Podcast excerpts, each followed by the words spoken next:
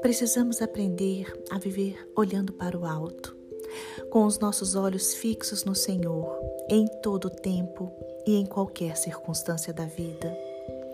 Fomos chamados para viver acima das circunstâncias, crendo em Jesus Cristo como nosso Senhor e Salvador e crendo também que o impossível de Deus pode acontecer em nosso favor. A Bíblia, em João 10,10, 10, diz que Satanás veio para roubar, matar e destruir. Mas Jesus Cristo veio para nos trazer vida e vida em abundância.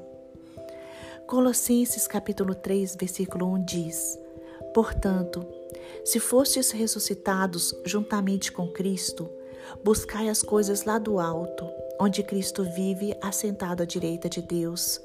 Pensai nas coisas lá do alto, não nas que são aqui da terra. Irmãos, tenha isso como mandamento para a sua vida hoje. Buscai e pensai nas coisas do alto.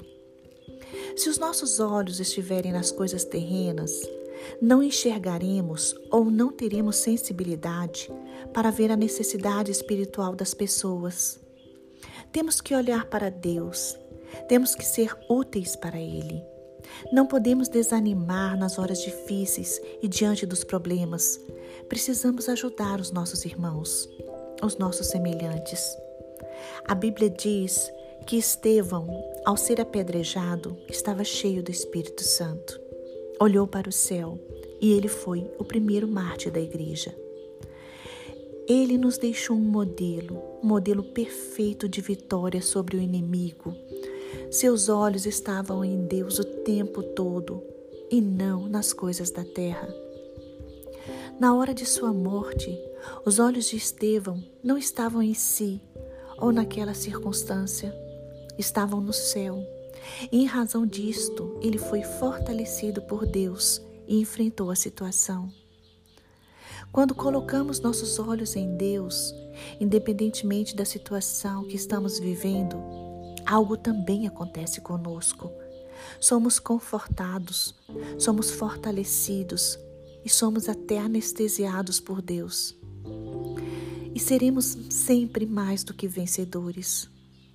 No caso de Estevão, ele passou para a glória celestial e, além de vencedor, recebeu a vida eterna. Quando passamos por provas, Deus usa este tempo para tratar nossa alma e nos prepara para receber a vitória. Por isso, não podemos desanimar ou desistir.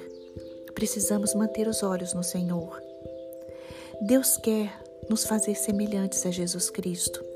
Por isso, todas as coisas cooperam para o nosso bem.